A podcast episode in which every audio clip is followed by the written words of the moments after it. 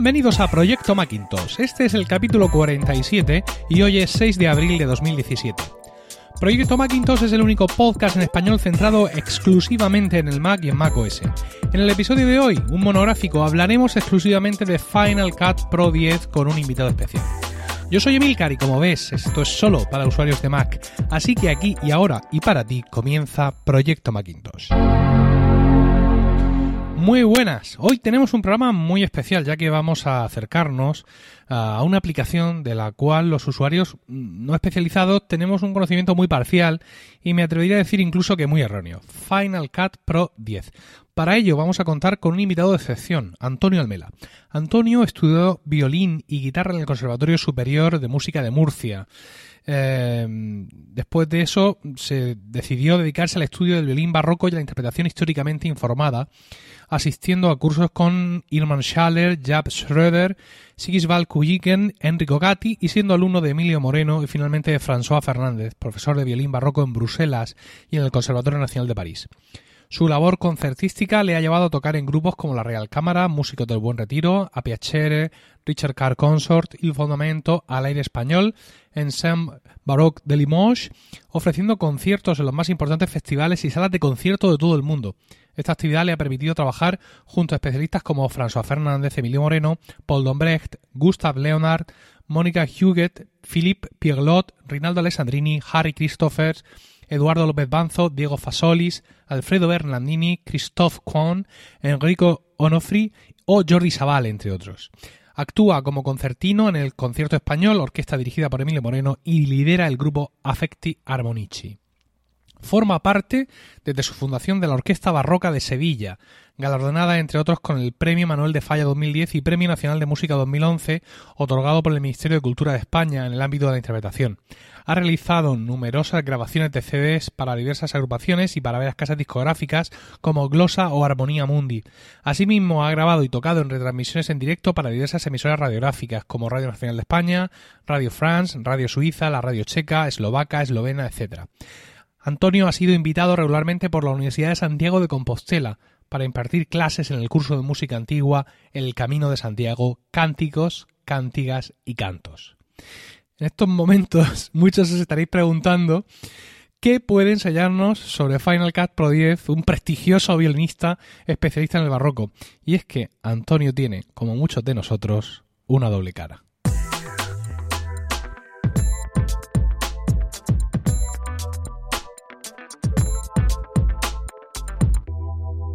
Eh, yo he sido siempre principalmente músico, me he dedicado a la música y pero como siempre me ha gustado la tecnología y de, siempre una de las cosas que he pensado, incluso de niño decía que iba a ser ingeniero, eh, antes de liarme con los instrumentos, eh, he seguido siempre paralelamente un poco en ese mundo y tengo formación ah, bastante autodidacta como editor de, de vídeo.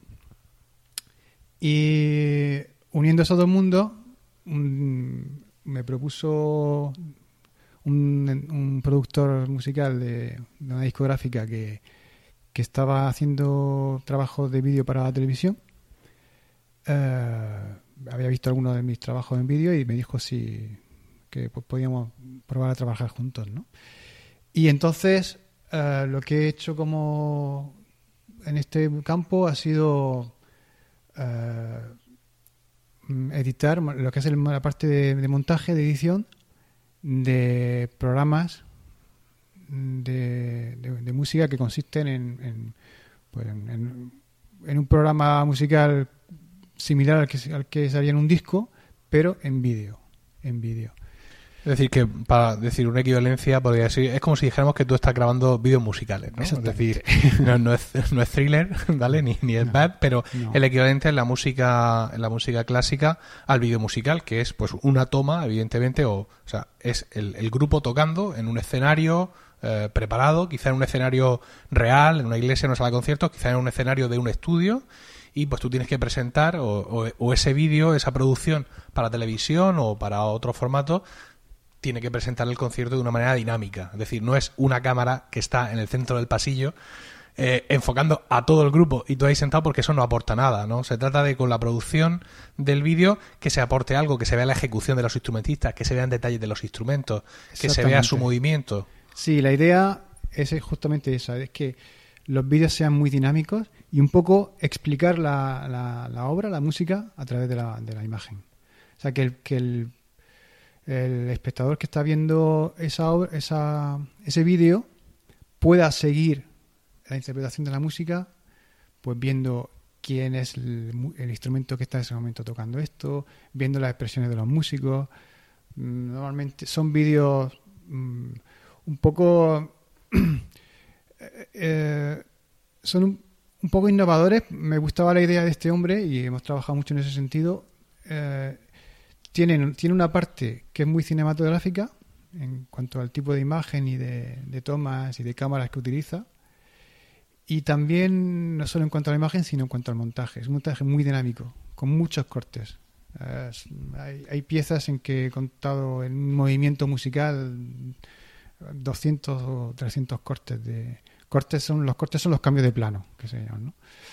Y entonces pues eso está constantemente pues como si pudieras es un poco la idea es que como si una persona estuviera eh, muy cerca de los músicos casi dentro del grupo y mirando en cada momento a uno a otro lo que está haciendo, eh, estar un poco como dentro de, lo que está pasando en ese escenario, ¿no? Vamos para momento porque estoy sin monitorizar y como no conozco esta acústica, no sé si estás demasiado lejos del micrófono. El micrófono, ah, lo, bueno que tiene es que hay que estar pegado. Luego ya como son pistas separadas, normaliza la sonoridad de cada una. Pero, por ejemplo, si estás hablando así y de pronto te giras, lo hemos perdido todo. Ah.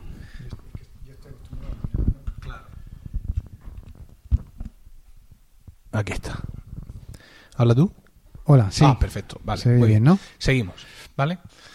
En, nuestra conversación previa, he estado hablando aquí con Antonio un rato en, su estudio, en su casa, que ha sido tan amable de recibirme, me comenta que Final Cut Pro 10, que es el, tema del podcast de, de, hoy, está empezando a cambiar muchos de los flujos de trabajo y de las costumbres en la industria cinematográfica, lo cual para legos en la materia como somos, como soy yo y seguramente la mayoría de los oyentes, nos llama mucho la atención porque como que empezando a cambiar. Quiero decir, Final Cut Pro 10 es una aplicación, esta nueva versión de Final Cut, nueva entre comillas, que mm, salió, pues no sé si hace ya cuatro años o cinco años. Y antes de eso, Final Cut tenía mucho eh, desarrollo, pero si, mm, en la conversación con Antonio, previa nada, unos minutos antes de empezar a grabar, la sensación era como de un estallido, de algo nuevo. Es decir, y sin embargo, los que estamos lejos no lo vemos como algo tan nuevo, ¿no? Mm, ¿Por qué dices que está empezando a introducirse?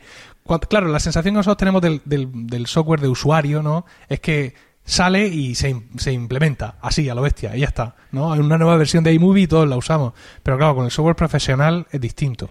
Sí, sí, la implantación de un software profesional conlleva un proceso mucho más lento. Eh, Final Cut Pro 10, eh, la primera versión es del año 2011. O sea que para un software profesional es relativamente joven.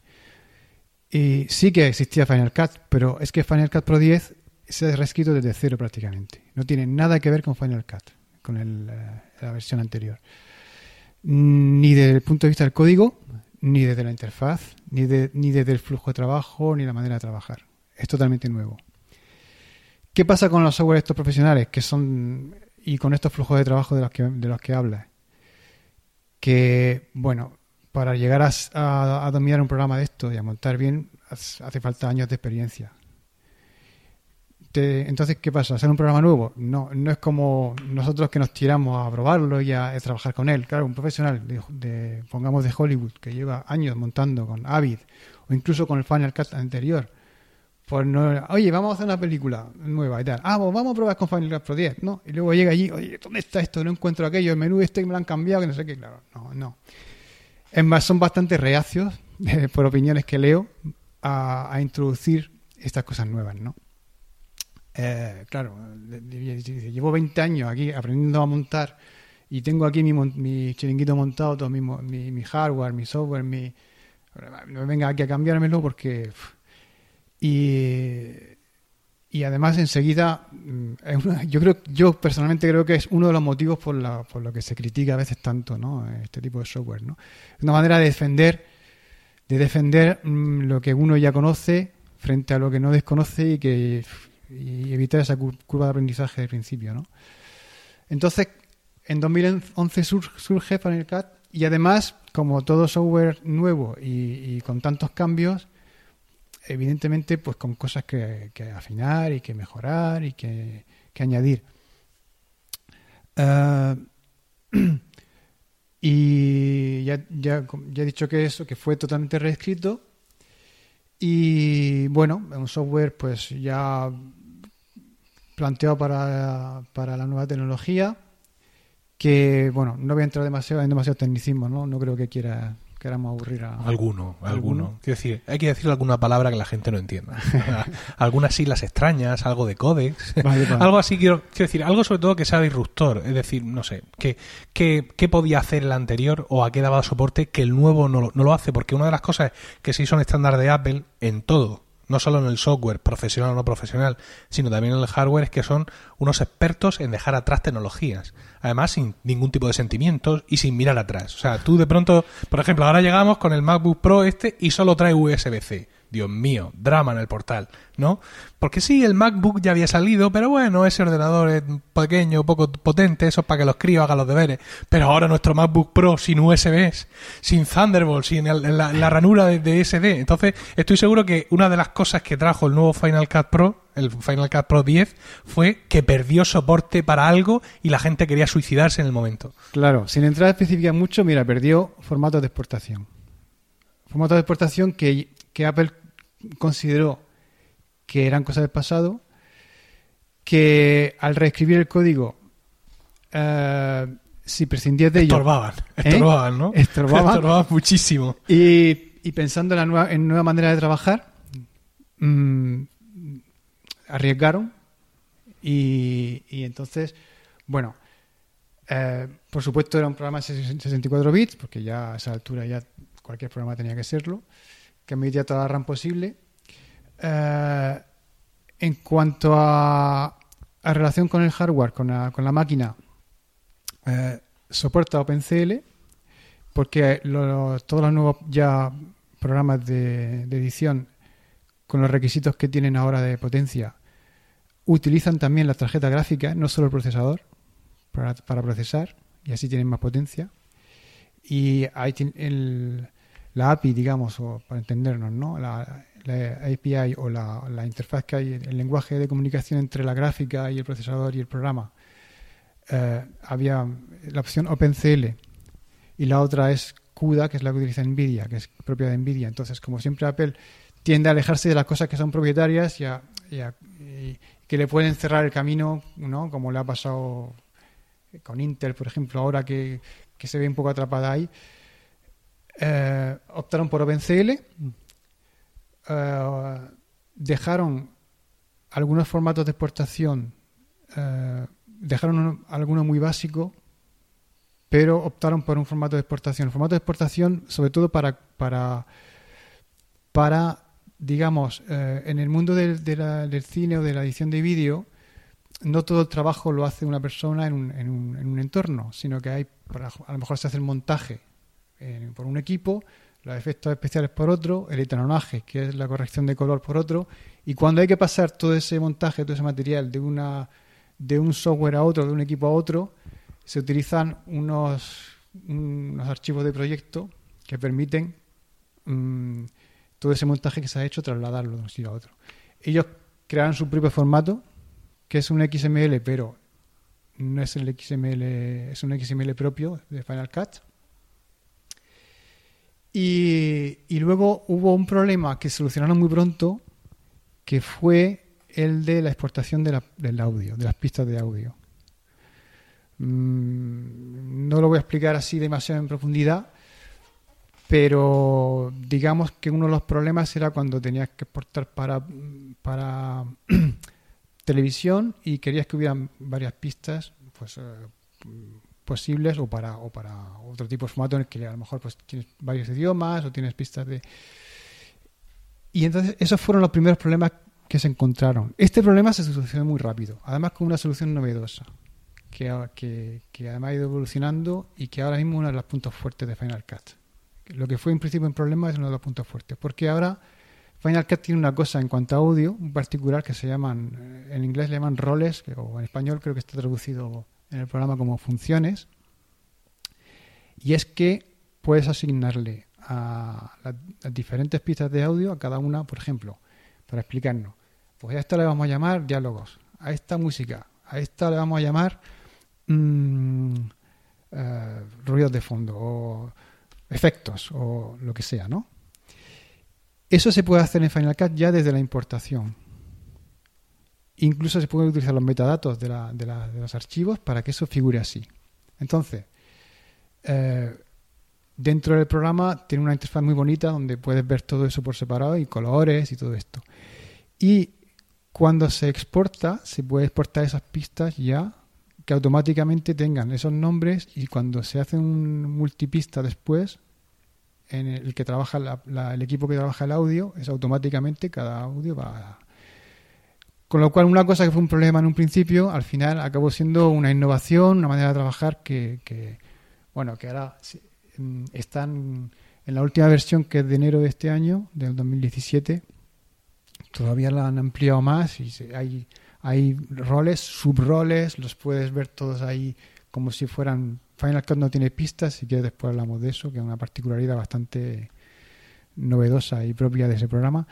Pero sí que puedes ordenarlos, digamos, en la interfaz como si fueran pistas y ver a cada una de su color, con lo que rápidamente ves cuál es el, cuáles son las voces, cuál es la música, cuál es tal.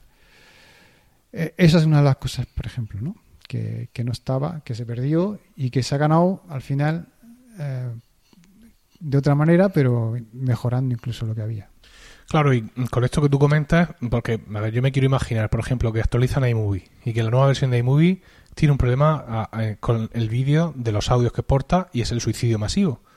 Pero claro, mmm, Vamos a decir que con un software de estos no es que no importe, entre comillas, pero claro, Apple sabe que si saca una versión, saca un Final Cut Pro 10 y lo saca un 1 de octubre y al salir, entonces ven que existe este problema, aunque es un software profesional, pero claro, acaba de salir. Se supone que no hay nadie, si ha salido el 1 de octubre, que a 10 de octubre esté publicando su proyecto fantástico profesional listo para el consumidor. O sea, en 10 días no te ha dado tiempo, evidentemente.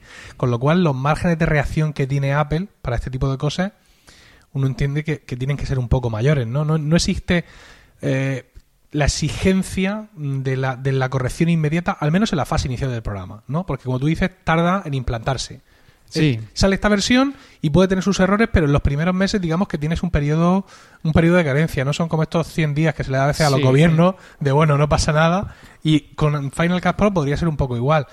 Porque esto, claro, los usuarios rasos lo percibimos como el caos. O sea, madre mía, Apple a la semana ha tenido que sacar la 1.01 porque está... En, el mundo profesional también, imagínate. O sea, si un profesional dice, voy a, oye, mira, ha salido este nuevo, voy a, probar con Final Cut. Y se pone a hacer un proyecto y de pronto se encuentra con ese problema. Pues imagínate. Eh, hasta que no pasa... ya, pero no lo ha confiado todo. O sea, se acaba de salir, ha salido hace seis días. Mm, como tú bien dices, dice, no, hombre, tú tranquilo, voy a probarlo, pero no que seguramente no voy a echar ahí todo todo mi material en este momento, ¿no? Es decir, que hay más margen de reacción o, o la histeria en Twitter es... la histeria no, pero la, la, intensidad de las discusiones es bastante mucho, mucho más elevada.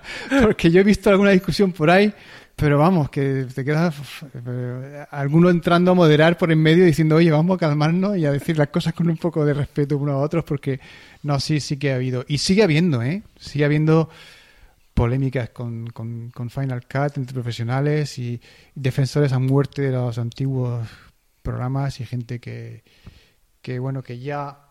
Ah, mm, la, primera película así grande que se hizo fue Focus, no recuerdo ahora mismo el año, pero fueron bastantes años después de, de después de me parece que fue en el 2014 o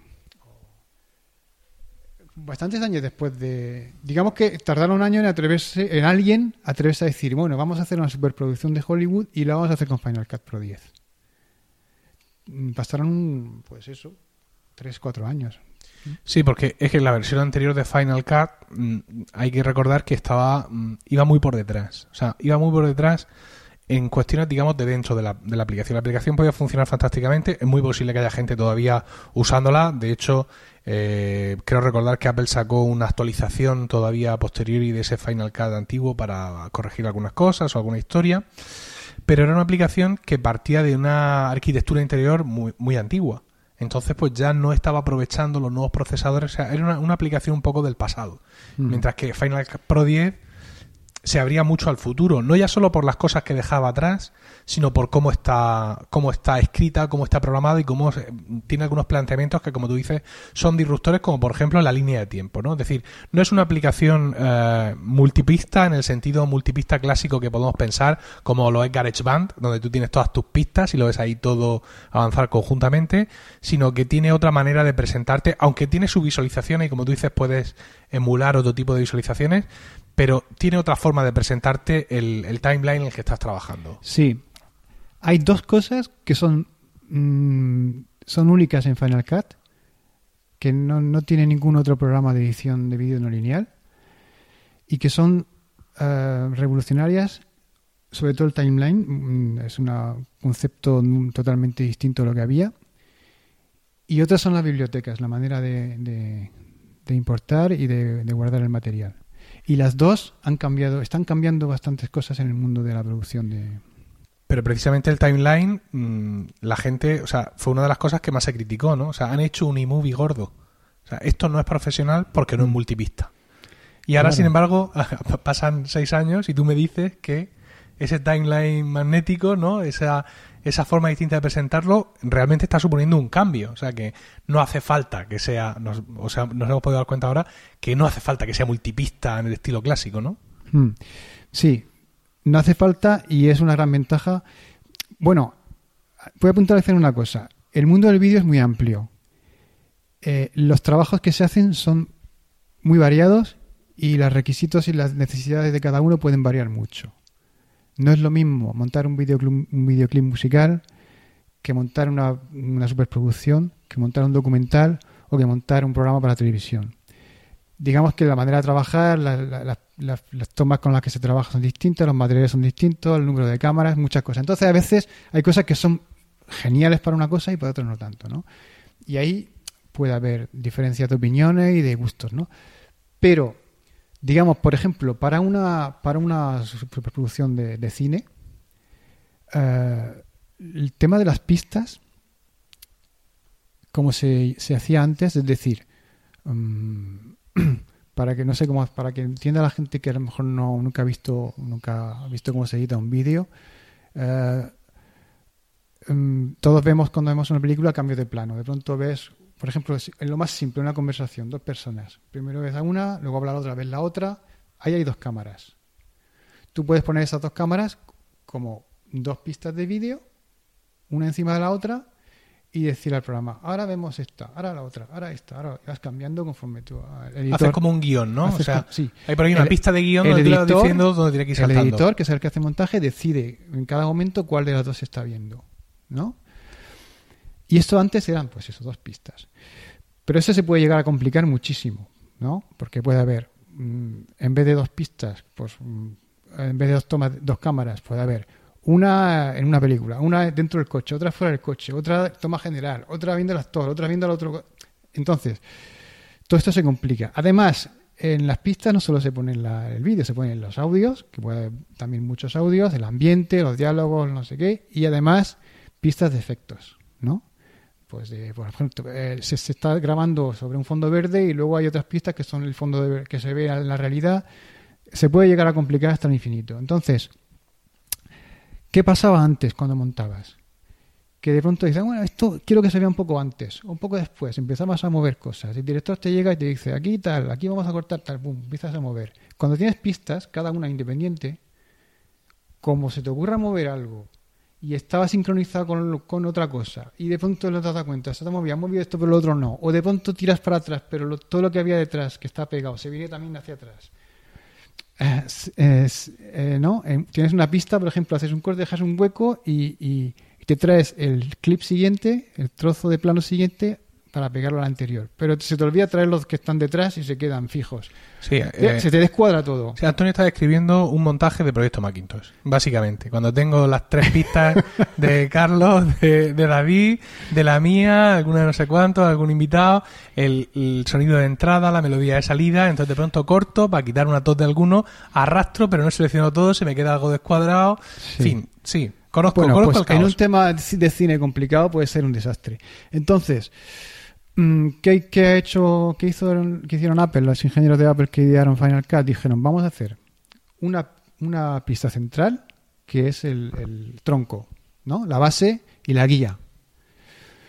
Y todo lo demás va a ir a- sujeto a esa pista. En un punto concreto, que además tú puedes elegir, que Tú añades una segunda pista y esa pista se adhiere a la primera por un punto. La siguiente también, así sucesivamente. Entonces, cuando tú mueves algo, todo se mueve a la vez. Es como, como no sé si lo estoy explicando bien. Sí, sí, sí, sin duda. Está, está todo. Entonces, eso facilita mucho el trabajo de montaje a la hora de mover cosas. Porque si tú tienes una pista y un audio, ah, un audio pegado magnéticamente a esa, a esa pista, sincronizado ya para que el el- los diálogos vayan en conjunción con el movimiento de los labios, por ejemplo, cuando tú desplaces la pista de audio, de, de vídeo, porque quieres, quieres avanzar un poco más, un poco menos el, el momento ese en el que sucede aquello, tu audio se va a desplazar a la vez y va a estar todo sincronizado. Y eso es lo que se llama timeline magnético. Entonces, sí que al principio, para un editor tradicional que ya no comete esos error- errores de que hablábamos y ha aprendido a manejarlo, eh, quizá no le guste porque le está cambiando su manera de trabajar y no entiende ese timeline cómo funciona porque hay cosas que son distintas, nuevas y hay que aprenderlas. Pero si, para, desde luego, para el que empiece desde aprender con eso, si un día le ponen pistas de las otras separadas, se volvería loco porque es mucho más lógico trabajar de esa manera. En cuanto a, digamos, la- una de las diferencias fundamentales, o también más llamativas con respecto a la anterior versión, es el gestor de medios. Un gestor de medios que muchos usuarios rasos vamos a conocer porque viene a ser el habitual sistema de bibliotecas de las aplicaciones de Apple, ¿no? Pues es que, por ejemplo, el que ahora tenemos en Fotos o el que ahora tenemos en iMovie, pero claro, aquí está, digamos, súper vitaminado, ¿no? Tienes un, un- una- un montón de opciones para tener esos recursos originales, ¿no? Esas tomas, to- los audios, todo, para tenerlos siempre a tu disposición. Sí, esa es una de las cosas que ha cambiado mucho el, el sistema de trabajo en, en- en el plató. Eh, el, el sistema de... de- de- Perdona, en el plató. O sea, Sí, hasta tal punto sí. te influye el, el software. O sea, no es... sí, sí, sí, porque o sea, te, te da... cambia, cambian la manera de grabar, por así decirlo. Sí, porque te da otras, te da muchas posibilidades que no tenías antes. Eh, el, el sistema de gestión, de medios, cuando ya conoces cómo funciona, lo puedes aprovechar desde el principio. Desde el momento que tú importas ese, esas tomas de, de vídeo que has hecho con una cámara, cuando las importas al ordenador a través de Final Cut. ¿Por qué? Porque utiliza todos los metadatos de esa pista de audio como etiquetas y como datos que luego puedes utilizar en las búsquedas. Entonces, incluso comentarios del director pueden aparecer en esos metadatos y cuando después en el montaje dices, "Mm, oye, había un sitio donde, donde aquí eh, el, el actor hace una improvisación o hace una cosa que me gusta. no sé qué". Todo eso queda, mm, grabado en esos metadatos y es buscable. Eh, pensemos que, que en una grabación, en un rodaje, se pueden generar per- perfectamente en un día cuatro o cinco horas de, de metraje de vídeo. Imagínate eh, después, cuando llevas no sé cuántos días de rodaje, entre todas esas horas y horas de material, ponte a visionarlas todas para ver dónde estaba ese momento en que tal y cual. Claro, en un día se generan 5 horas de metraje que mm, ese día, por ejemplo, se, eh, se quedan 20 minutos o en 10 luego para una película O en cinco. o en 5. Sí, sí. Y, y hay que seleccionar dentro de todo eso, hay que se- seleccionar la- la- los momentos mejores y los adecuados, los que tú buscas.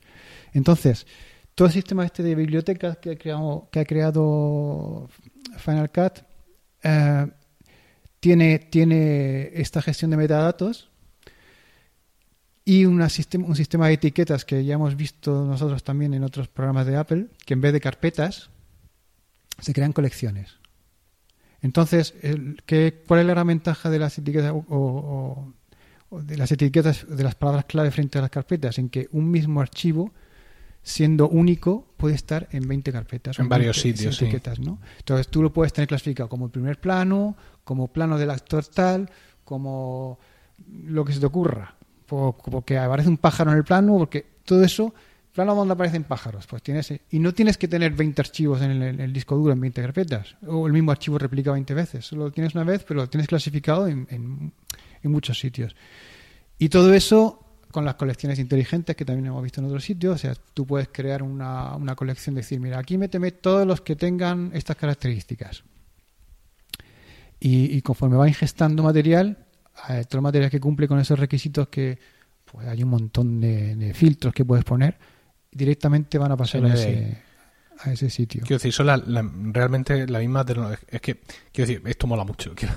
yo, yo, no entiendo prácticamente nada de lo que estás diciendo. Quiero decir, eh, sí, entiendo tus explicaciones, pero claro, no, no conozco el programa. Pero ¿sabes lo que pasa?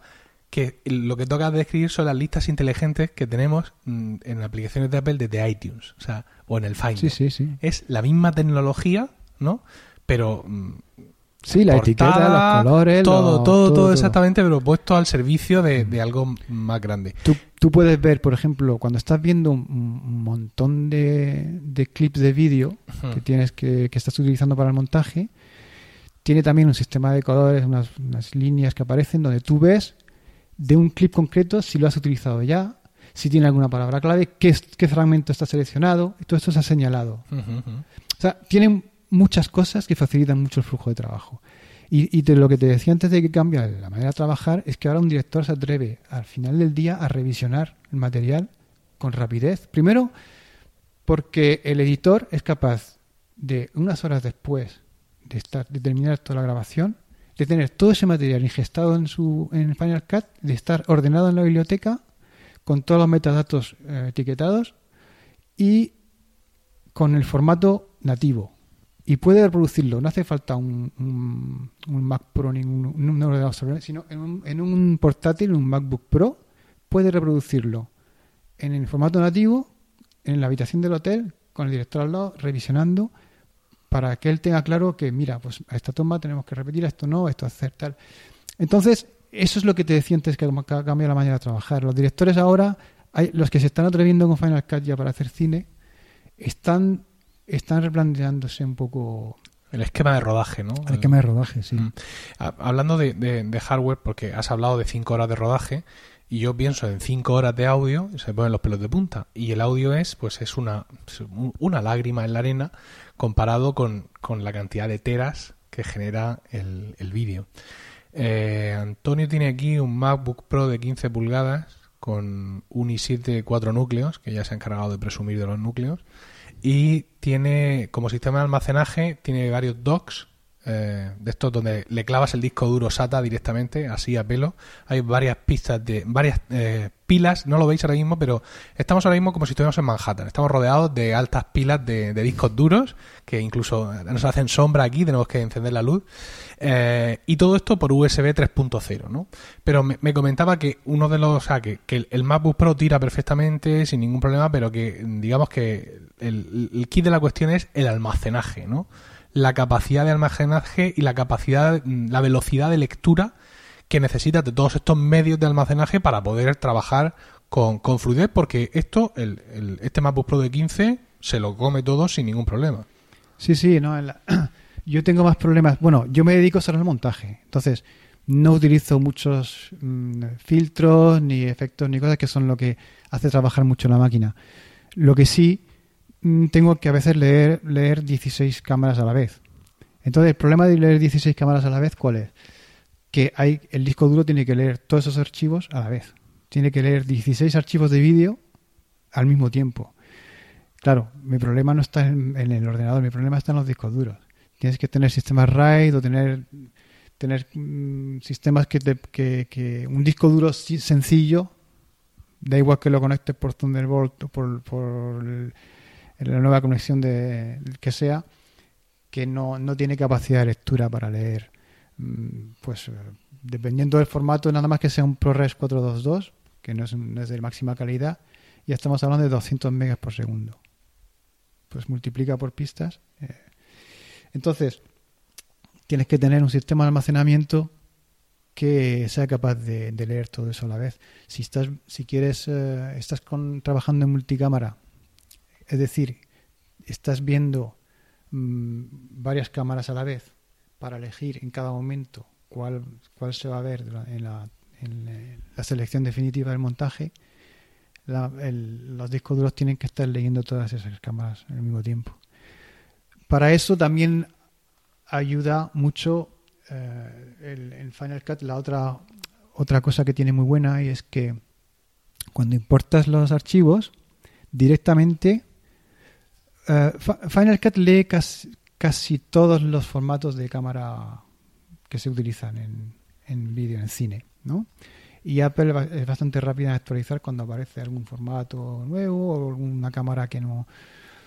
Pero luego para trabajar lo que se suele hacer es mm, pasar todo esto a ProRes, que es el códec propietario de Apple, para el cual está muy optimizado o para Final Cut o, bien al revés, o ProRes está muy, muy, muy optimizado para funcionar en un ordenador.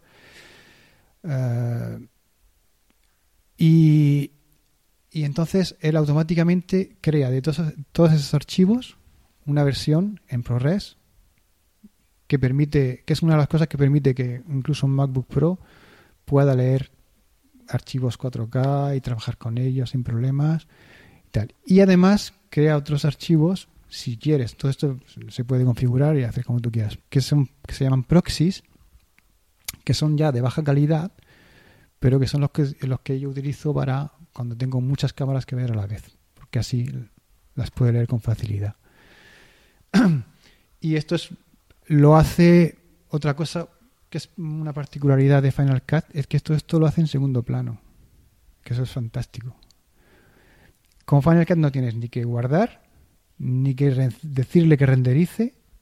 Renderizar es eh, también otra cosa que hacen los programas de edición es cuando tienes muchas pistas una encima de otra y efectos y cosas, de ese cachito, en vez de leer todo eso cada vez que lo tienes que reproducir, cada vez que pasas el cursor por encima, crea ya un- un una exportación de un vídeo, Sí, un resultado un final. resultado final provisional, que se llama render, y entonces cuando te estás trabajando, eso le permite no, no tener No leerlo que todo vez, leerlo claro. todo.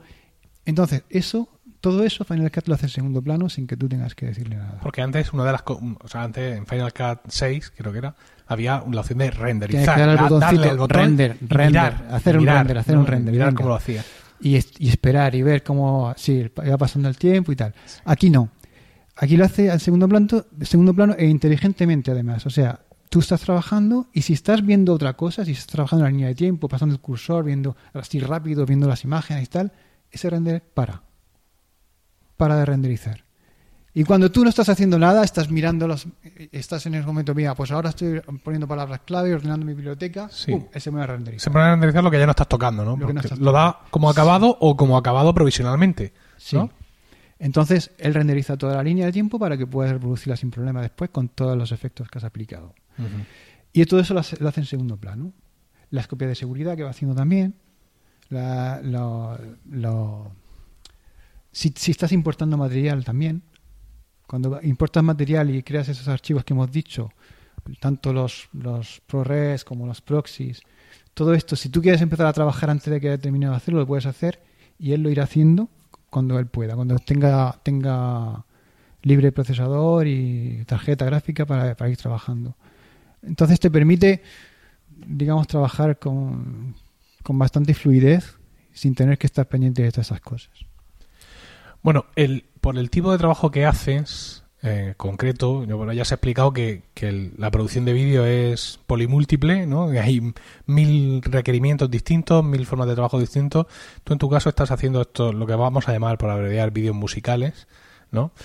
Ah, claro, la sincronización del audio para ti es eh, tu caballo de batalla principal y creo que Final Cut Pro, Final Cut Pro 10 tiene algunas herramientas especiales para esto que hacen tu trabajo más cómodo, por así decirlo, ¿no? Sí, sí. Sí, Final Cut tiene, bueno, eso, eso es normal en un editor de vídeo, pero bueno, eh, Final Cut lo hace particularmente bien. Tiene primero una sincronización automática y con varias opciones. Yo le puedo lo puedo sincronizar a mano, es decir, eh, hablo de, de sincronizar, cuando digo sincronizar, el primer paso es poner la imagen y el sonido los dos eh, que vayan juntos, ¿no? Digamos, porque son dos pistas distintas. No, no se utiliza el, el sonido de la cámara, por supuesto. Sí, efectivamente, estamos hablando de que estamos grabando, pues eso, el, el vídeo y hay unos micrófonos que están grabando el, el, el audio, aunque las cámaras también graben audio, pero el audio de las cámaras no es el que se toma, sino No. que se toma el de los otros micrófonos que están especialmente ya ubicados. Exactamente. Entonces, puedes, puedes eh, utilizar varios sistemas. Uno es poniendo marcadores, tú mismo, y decir, mira, este momento coincide con este. Otro es si hay, si la grabación se ha hecho con timecode, con, con código de tiempo, con unos aparatos que para sincronizar, si está ese código en los metadatos, está incluido en la pista, eso mm, no es exactamente los metadatos, es un, pero vamos, para entendernos, eh, eso hace que ya ahí sí que no tiene ningún problema, porque sincroniza automáticamente. Hay otro sistema es, es que funciona genial. Si es que si no tienes nada, el propio programa utiliza el audio de, del vídeo y el del, el del el que se ha grabado con los micros, con la grabación, los analiza y los sincroniza. Es capaz de reconocer eso, mm, que son dos pistas de sonido iguales y entonces lo pone exactamente en su sitio. Ese es el primer paso. El siguiente paso, para el que hay otras herramientas también, es que yo después, por la manera de trabajar que tenemos, que es, un, es crear un falso directo a partir de diferentes tomas, mm, en el clásico, que es el- a lo que yo me dedico, a la música clásica, música antigua, música... eh, no es como en el moderno en que se trabaja con una claqueta donde siempre se toca con el mismo, exactamente al mismo tempo, velocidad, digamos, con, eh, aquí hay pequeñas diferencias siempre de una interpretación a otra, de una toma a otra. Y aquí hay- utilizo otras herramientas que también me gustan mucho como están en, en Final Cut, que yo cojo todas esas pistas y habrán unas pistas de, de, de vídeo que coincidan, que sean de la misma vez que, que o sea, el audio que hay debajo que utilizamos se grabó en esa misma toma de vídeo y otras que no. Hay otras tomas de, pues mira, es que este, este fragmento de audio sonaba mejor la segunda vez que lo tocamos. Pues entonces aquí vamos a poner, como se hace en un disco, ¿no? Pues aquí se hace igual, para que el audio sea el, más, el, el más- el óptimo posible.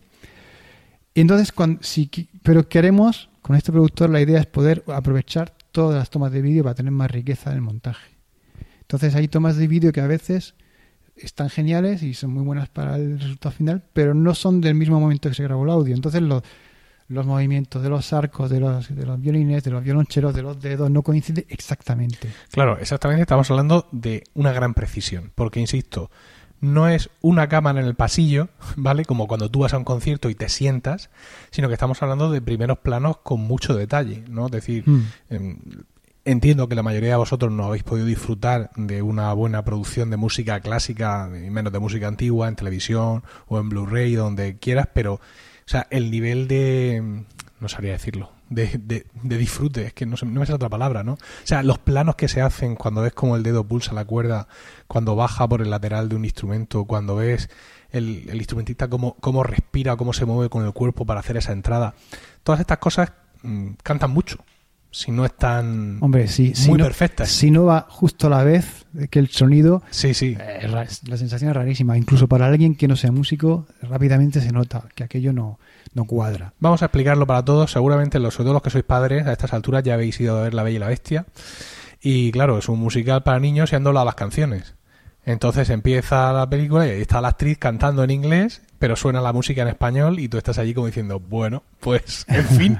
que pasa también, digamos, con cualquier película doblada, pero en las películas dobladas se nota, o sea, con lo que la conversación se nota menos.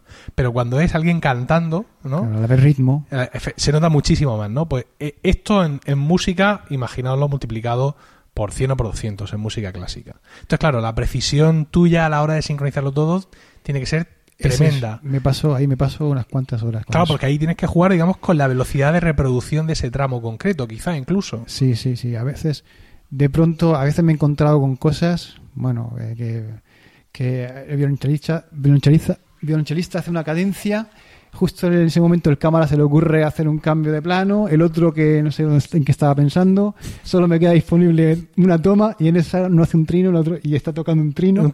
O sea, cosas, bueno, que me ha tocado a veces pasarme horas sincronizando dedo a dedo cada movimiento a base de coger la pista de vídeo y decir, mira, en estos frames vas, va a ir al 99% de la velocidad, en estos va a ir al 102%, en estos va a ir al 97%, en estos hasta que todo cuadre y vaya, vaya exactamente igual. Y ese, ese trabajo en Final Cut, la verdad, se le podría dar una vuelta para mejorarlo, pero no creo que haya muchos trabajos como, como el que hago yo. No, no, no es lo habitual en, la edición de vídeo hacer este trabajo. Pero bueno, soy capaz de hacerlo en Final Cut. Soy, tengo herramientas para hacerlo. Tengo herramientas para hacerlo. Eh, vamos a hablar un poco de, digamos, de los resultados finales, ¿no? Porque muchas veces, pues eso, insisto, este Proyecto Macintosh es un programa para todo el mundo, no es para, para expertos especialistas y nos quedamos un poco en plan pensando, has hablado de Focus, no de mi sitio web de, de videotutoriales, porque esto focus.milcar.es, pasaros, uh, sino de, una película creada con Final Cut. ¿Qué, ¿Qué, otros productos o qué otros estudios, de qué manera se está, está llegando ya Final Cut Pro 10 como resultado final? Mm, ¿Quién, ¿Quién lo está adoptando? ¿Por dónde va esto profesionalmente? Bueno, pues eh, Focus no es que fuera la primera, pero sí fue la primera, digamos, gran producción, plan Hollywood, bueno, con, actores como Will Smith y, vamos, que era ya una producción. Y, y fue, digamos, eso. Eh, a, raíz de ahí han surgido otros, otras películas, también grandes producciones. Mm, a nivel de productoras eh, de televisión, por ejemplo, una noticia que fue, fue sorprendente en su momento fue que la BBC eh, adoptara Final Cut, decidiera finalmente adoptar Final Cut Pro 10 para su sección de noticias. No es una noticia oficial, pero sí que ha habido entrevistas a gente que trabaja porque ellos no pueden, como cadena pública, no pueden eh, decirlo oficialmente, pero, pero sí que ha habido eh, entrevistas a, personas que trabajan allí que, que lo, han, lo han dicho, ¿no? Y, que estaban adoptando este software finalmente como habían decidido optar por él. En, en México también hay una productora que se llama Azteca, que es la, la segunda compañía en tamaño de, de, este tipo en allí, que, que, también está utilizando Final Cut para todas sus telenovelas que todos conocemos. Oh, y, Y bueno, en Estados Unidos también hay, no, no voy a decir todos los nombres porque, aunque bueno, si luego quiere Emilio poner enlaces en algún enlace, algún enlace se puede ver ahí cosas, ¿no? Pero son, son al fin y al cabo un poco cosas que nos están diciendo que, que la opción sí, sí se está produciendo. Eh, tengo también algún caso español para que, no sea todo. O sea, El hombre de las mil caras, que es una película que quizá no suene porque recientemente en, los Goya ha, sonado bastante, ha sido editada con Final Cut Pro 10. Antes que esta lo fue Loreac, que también fue galardonada en los Goya. ¿eh? Tenemos, hay una, hay una página web que se llama finalcutpro.es, .es, española. Sí y ahí hay algunas entrevistas a, montadores, a editores de, estas películas que hablan un poco de, su experiencia con Final Cut y Pro 10 y, de cómo han trabajado en estos montajes. La Isla del Viento, también española, también fue... Um, eh, estos los editores son son gente el nombre de la mis caras fue eh, José, José Manuel García Moyano que fue el que también editó La Isla Mínima, que es una película muy conocida que, se llevó los Goya, se llevó un Goya en 2015.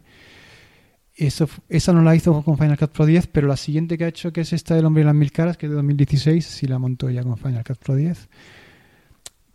Vamos, que ya se está viendo que, que esto, estas críticas que, que hubo en ciertos sectores diciendo que Final Cut Pro 10 era un programa prosumer, esta palabra que, que, se han, que han inventado para este tipo de, de cosas, eh, está muy lejos de la realidad, ¿no? Cuando se ha hecho producciones de esta entidad y los resultados están ahí para verlos, con, con, con opiniones de mucha satisfacción por parte de la gente que ha trabajado, pues está claro que es un programa solvente eh, para trabajar a cualquier nivel.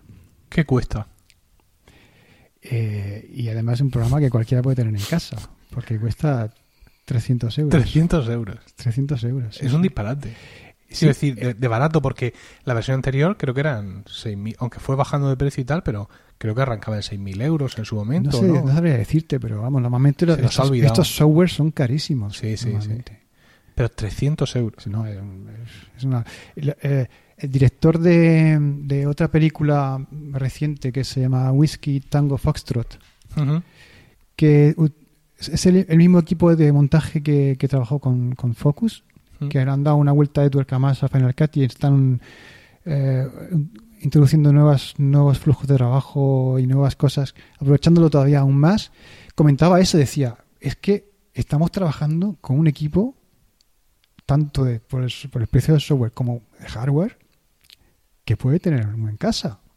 Mm. Que, que, ya no son los tiempos en que uno tiene que tener unos maquinones tremendos para hacer una película de esta, con un material que no está al alcance de, de todo el mundo, mundo. Claro. Pero hablaba de tanto de, de, de, de, Final Cut Pro 10 como de los ordenadores que necesitan para, para el trabajo, como de las extensiones que utilizan, porque claro, evidentemente no pueden hacerlo todo dentro de Final Cut pero incluso los plugins, las extensiones, el, los, los, equipos satélite que llevan, todo el nivel de, de, inversión económica ha descendido muchísimo en este, en este apartado. A ver, sé que lo que voy a decir es un poco demagógico, pero como estoy aquí contigo, lo voy a decir. El finale, ¿no? que se pronuncia en inglés Finali, que yo me quedé sorprendidísimo, que es un programa de Coda Music, un programa de edición de partituras, un programa, digamos, de los más estándares en la industria de la edición de partituras, cuesta 600 pavos. Sí, sí. Yo, yo sé que Apple, o sea, que no se puede comparar en cuanto a rentabilidad. O sea, Apple evidentemente no gana dinero con Final Cut, Final Cut Pro 10. Apple gana dinero con los ordenadores. Entonces, si quieres usar Final Cut, pues te tienes que comprar el ordenador. Bueno, Esto es como ha sido, ha sido siempre así, pero Final claro. Cut está a menudo en el número uno de los de la, en la, en la los rankings de, de, de, la, sí. de las de la Mac App Store. Sí, pero aún así lo que les ha costado desarrollarlo y mantenerlo tiene que ser muchísimo más caro por narices. Es decir, yo puedo entender sí. que OS 10 sea gratis, que Pages, Numbers, Keynote, iMovie, todo esto puedo entender que sea gratis. No es que sean malos software, ¿vale? Pero tienen un nivel de desarrollo, llegan hasta cierto punto. Pero esto, antes de venir yo aquí a hablar contigo, ya sabía, yo ya sabía que esto era una salvajada. O sea, solo los números tienen que ser deficitarios por narices, porque aunque sea algo que cuesta 300 euros, no hay tanta gente interesada. ¿Vale? O sea, no. Mmm, no sé, yo tengo Motion porque pensaba que era un programa para hacer rótulos chulos. ya te contaré algún día que lo he abierto cuatro veces en mi vida y he pensado, bueno, ya he malgastado algo de dinero. Pero, mmm, aunque sea muy barato, no es el software que tú mmm, te descargas o te compras. Venga, voy a hacer un esfuerzo y monto aquí el vídeo de fin de curso de la cría. No, no, no, no es así, ¿no? Es un programa que tiene su curva de aprendizaje, ¿no? Aunque. Uh, Motion es más complicado que Final Cut. Sí, sí, sí. Es decir, que todas estas cosas, mmm, aunque estén baratas, tienen su curva de aprendizaje. Entonces, claro, Apple, yo estoy seguro que, que Coda vende más, eh, más versiones de Finali de las que Apple vende de, de, de, de Final Cut y vale 600 pavos. Es posible, aunque, aunque, no, aunque el hecho de que valga 300 es que al final mmm, también eh, se amplía muchísimo el, el, el la, base, la base, de usuarios. Sí, muchísimo, sí. porque es que ya cualquier youtuber ya lo tiene también, porque está a su alcance. Bueno, eh, depende de, de, qué youtubers habla, hablemos, está a su alcance muchísimas no, cosas. Puede tenerlo al menos. ¿ves? Se están yendo a Andorra, chacho. Así, El, eso lo he oído. Esta semana, Andorra, tío. O sea, y además, para tener la residencia en Andorra, que se van, para los que no lo sepáis, la gente que se va a Andorra, que opta por su residencia fiscal allí, lo hace por motivos fiscales. Porque allí, para la, gente con mucho dinero, como Antonio, eh, es, te lo tendrías que pensar, es interesante irse allí por los impuestos. Pero en Andorra son muy estrictos con eso. O sea, tienes que estar allí. ¿no? No es una cosa así de... sino que tienes que estar allí viviendo no sé cuántos días. El hijo de la baronesa Thyssen, Dios mío, en que se ha convertido en proyecto Macintosh. no está Carlos Burges y se me va la olla. Eh, Borja Thyssen, que es un tío que tiene mucho patrimonio, se tiene que ir allí y tiene que estar allí y allí sentar en una silla mirando su pareando rana para que las cosas le, O sea, que esta gente tiene que estar ganando mucha pasta, con lo cual que esté al alcance de algunos youtubers no me sorprende, ¿no? Porque es bueno, pero aún así, quiero decir, es una, es una barrera menos de entrada, ¿no? Al, muchas veces, por ejemplo, el, hablamos del podcasting como que la barrera de entrada tecnológica del podcasting es muy inferior, ¿no? Eh, Audacity es gratis y es una aplicación que aunque yo aborrezco profundamente, pero se pueden hacer ahí, se hacen podcast entre comillas profesionales. Eh, el micrófono que tienes en tu mano ahora mismo me costó 40 euros. El mío, como es el que yo uso, me costó un poco más. La grabadora está cuatro duros. El ordenador, cualquier PC piojoso, te vale para salir adelante. Pero cuando quieres hacer vídeo, ¿no? Ya te cuesta más. O sea, los youtubers tienen cámaras en condiciones, tal, y luego el proceso de montaje, de edición, también es más complicado. Es una cosa que económicamente es más costosa, pero indudablemente, si tienes un software como Final Cut Pro 10 a 300 pavos, Sí, no, increíble. Pues tus posibilidades son, son muchísimo mayores. No, está claro que no, que no está puesto el precio para, para sacar beneficios. Está claro que, que, que, es una apuesta, es una apuesta y, y, y, es una de las cosas que, que indica que también hay, hay, cierto temor a decir, bueno, eh, Apple, esto ¿qué, qué, pasa con Final Cut? ¿Lo van a abandonar? ¿Cómo están haciendo con todo su profesional? Pero claro, ese temor lo tengo yo que no tengo ni idea. Sabes tú que vives mucho más en esto y que lo controlas más, valoras cada paso, cada actualización de Apple, ves lo que hay detrás, o sea, hay foros, hay movimiento, ves cómo se va implantando en el sector profesional. Es decir, el software profesional tiene un recorrido que evidentemente está lejos de los focos.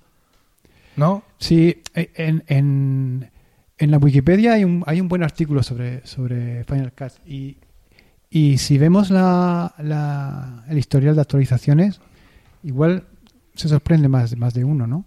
Porque eh, no hay nunca menos de tres actualizaciones al año de Final Cut. Y eso en un software profesional. En un software profesional. Es mucho. Y no son actualizaciones ligeras, ¿eh? Cuando hay alguna ligera, hay a veces más de tres. Pero si miras la lista de, de, de, de cosas, pues hay bastantes cosas que se van implementando. O sea, es, un software en evolución constante desde que se creó en 2011 hasta hoy. Ha, ido cambiando constantemente y mejorando, mejorando siempre. Y, y, este último, esta última, ahora cuando hubo un momento en que entre, mejor no hablar del Mac Pro, pero de, lo, que se juntaban los, los, temores por el, por el, el, futuro del hardware, ¿no? Con estos problemas que ha, que ha habido con el Mac Pro y esas actualizaciones que no llegan y a la vez pensando, ¿y qué va a pasar con esto y con el software profesional? Pues bueno, pues llega Apple y en enero de este año, 2017, llega con una actualización que, que con una nueva interfaz, con un, nuevo, un nuevo timeline evolucionado, con nuevas, nuevas funcionalidades que no estaban. O sea que no, no, para nada está abandonado. Está están trabajando sobre ello.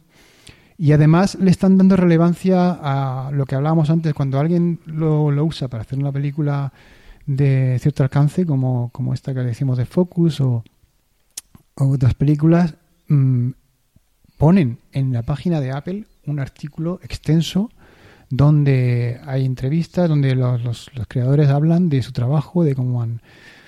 Se les ve, yo creo que lo están cuidando y eh, a su manera, como, como Apple hace las cosas y nunca son, mm, vamos, no es, no son de, de marketing en plan lanzar las cosas, las campanas al vuelo y, y, contarlo todo a, los cuatro vientos, pero, pero sí que, sí que ellos lo van ahí, como siempre, no respondiendo nunca a las críticas, pero a calladitos y poco a poco y trabajando, haciendo sus, sus mejoras.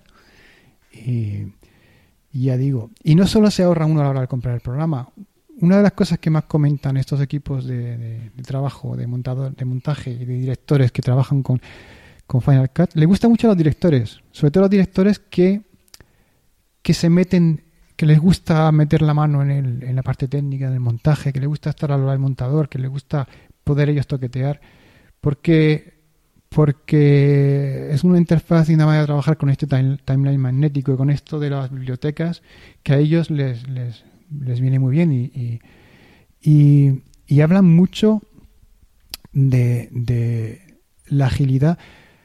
Eh, yo veo en, Final Cut la filosofía general que vemos la gente que nos gusta Apple de la eficiencia. En general, es raro que la gente que, está, es aficionada al GTD, a la eficiencia, a hacer las cosas de manera práctica, al minimalismo, a hacer las cosas de manera lógica, sencilla, lo más práctica posible, suele ser, mm, suele decantarse mucho por Apple, ¿no? Porque, porque va mucho con su filosofía de, trabajo y de vídeo. Y esto está pasando un poco con Final Cut y con la manera de trabajar en el vídeo. Eh, por eso se ha encontrado con, con, críticas, yo creo que es uno de los motivos, porque como siempre Apple cuando adopta sus soluciones te obliga un poco a pasar por como ellos creen que se deben hacer, pero es una cosa intrínseca a esta filosofía. Si tú quieres hacer algo que sea eficiente, no puedes dar todas las opciones posibles. Tienes que decir, vamos a ver, no podemos ofrecer un programa que, que se puede hacer todo y, de, cualquier manera que uno quiera, ¿no? Como hay otros programas de, programas de edición. Dice, no, es que con este, programa puedo hacerlo todo. Si quiero hacerlo así, lo hago así. Si quiero tal, si quiero, tengo un plugin para tal, tengo un plugin... Pero al final son monstruos que no, no es lo mejor para la eficiencia. Apple un poco te hace, te orienta tu manera de trabajar. Te dice, mira, vamos, hemos elegido este camino porque pensamos que es el mejor, pero si te dejas llevar y entras, normalmente lo hacen bastante bien eso. Normalmente mi experiencia en, general, no solo con el vídeo, es que cuando te relajas un poco de tu pasado Windows, donde podías hacer lo que te daba la gana y, y, configurar como tú quisieras las cosas para al final construir tu propio mundo, que, a veces resultaba un caos, cuando te relajas y dices, verdad, no puedo hacer lo que yo quiero, pero, oye, ahora que me dejo llevar un poco, no está mal hacerlo así. No era como estaba acostumbrado, pero ahora que llevo un par de meses haciéndolo, oye, me va, me va estupendamente. Yo creo que está pasando un poco eso con Final Cut. Cuando leo opiniones, tengo por ahí también algunas entrevistas que, he visto y que de, gente, porque bueno, yo dejo de ser un poco a mi, a mi nivel no llego a tanto, ¿no? No tengo esa complejidad de trabajo de la que hablamos. Todo esto lo, hay cosas que sé por, por, por eso, pues leer entrevistas, ideas de otros, pero cuando veo opiniones tanto a favor como en contra, veo un poco esto. Las opiniones en contra, y hay mucha, mucha gente, eh, y eso no lo digo yo, lo dice un, un, editor que lleva muchos años en, en, este trabajo en Hollywood, dice, mira, eh, la, la, la, gente que está aquí trabajando llevan no sé cuántos años con su, su manera de trabajar, con su programa, con sus tics, con sus flujos de trabajo, con sus trucos, con sus... Y ahora les vienes, les vas a decir que cambien todo eso y que aprendan una cosa nueva, que ahora un timeline como eléctrico, magnético, que me estás contando. Tengo que aprender yo ahora a estas alturas. Entonces, claro, la reacción eh, yo me puedo imaginar que en un ambiente de trabajo así, decir, ah, primero, no me apetece nada a estas alturas ponerme a aprender, todo, cambiar toda mi manera de trabajar. Y lo segundo, mm, voy a decir, ah, está genial, yo no lo voy a hacer. No, ¿para qué? Para que entonces el trabajo se lo lleven a otros, ¿no? Que, que, aprenden de nuevas maneras y, son más eficientes que yo. Pues ¿qué hago? Lo critico. Yo he visto un poco, he, visto un poco que hay gente que, que habla de este tema y me parece una teoría bastante razonable. Porque de lo que volviendo a lo que decía antes, este, estos directores que están trabajando y estos equipos de trabajo que trabajan en conjunto con el director dicen que lo que les ha cambiado mucho no es ya la postproducción, no es ya la, edición que hacen después sobre el material, sino el día a día. El día a día. Dice, ¿cómo puedo Mm, hacer que un presupuesto no se dispare? ¿Dónde más puedo ahorrar? ¿En la postproducción? No. En la producción en sí, en el rodaje. Si a mí dos o tres, mm, a mí si yo con un millón de dólares tengo para dos o tres días de rodaje, con que me ahorre, claro, ahí es donde puedo ahorrar mucho dinero. Entonces, ¿qué les ha pasado? ¿Qué han visto? Que pueden, eh, pueden insertar todo el material del día muy rápidamente en, sus máquinas, que pueden verlo con la resolución nativa para empezar a visionar y a tomar decisiones, mm, que pueden aplicar efectos ya directamente, incluso en el ordenador que tienen allí en el, plató, porque les lo permite la máquina y el programa. He llegado a oír decir, mira, ya no nos preocupamos tanto por las localizaciones, es que nos da igual que hay unos cables que se vean. O al tío de la, per- de la pértiga, otro comentario que me hizo mucha gracia. Baja esa pértiga, que se va a ver el micro en el plano, que da igual que se vea el No, micro. luego lo borro si lo borro un momento después, Claro, no le cuesta, me cuesta ta- nada. No cuesta tanto luego. Además, incluso como acabas de decir, lo borro in situ. O sea, Sí, lo borro sí. esa noche. Sí, no me espero luego a No. enfrentarme con Cuando yo 35 le- horas de eso rodaje. dice, cuando yo le paso el material al equipo de efectos especiales, que son los que se dedican normalmente a estas cosas, ya se lo dejo todo limpio. Y se centran ya en lo... En esta película de... ¿Cómo se llama? Whiskey Tango Foxtrot. Sí, algo así. Eh, hay 1200 planos de efectos especiales. Y es una película, no es un... No es Star Que, Wars. que Deadpool Sí, sí. tiene 1500 Sí, digamos. Y el, el mar- marciano tiene menos. ¿Pero por qué tiene tantos? Porque no les cuesta nada meterlos. Porque son, son, quizá- son efectos especiales más sencillos, quizás son de estas cosas. Pero junto con otra cosa muy potente de Final Cut, que son los plugins, las extensiones, que es otro tema del que podríamos hablar muchísimo. Hay muchísimos desarrolladores trabajando para, para extensiones para Final Cut, muy potentes.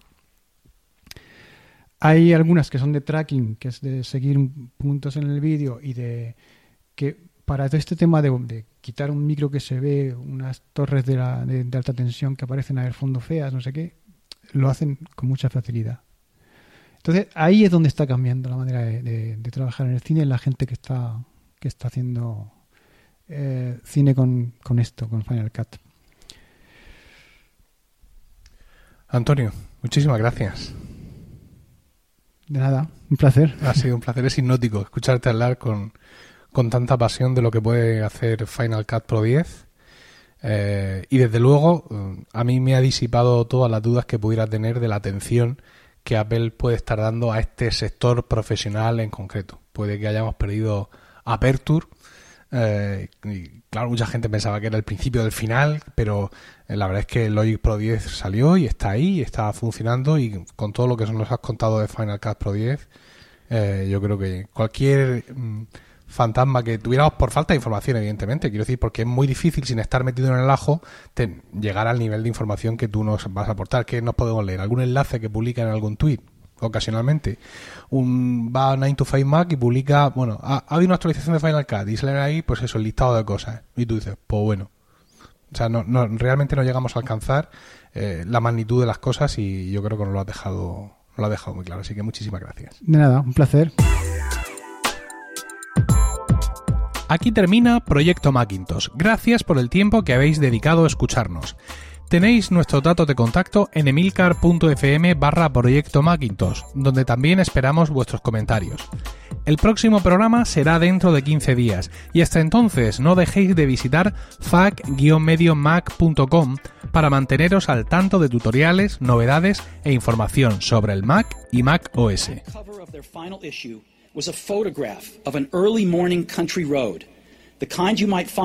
hitchhiking. Beneath it were the words, Stay hungry, stay foolish. It was their farewell message as they signed off Stay hungry, stay foolish. And I have always wished that for myself. And now, as you graduate to begin anew, I wish that for you. Stay hungry, stay foolish. Thank you all very much.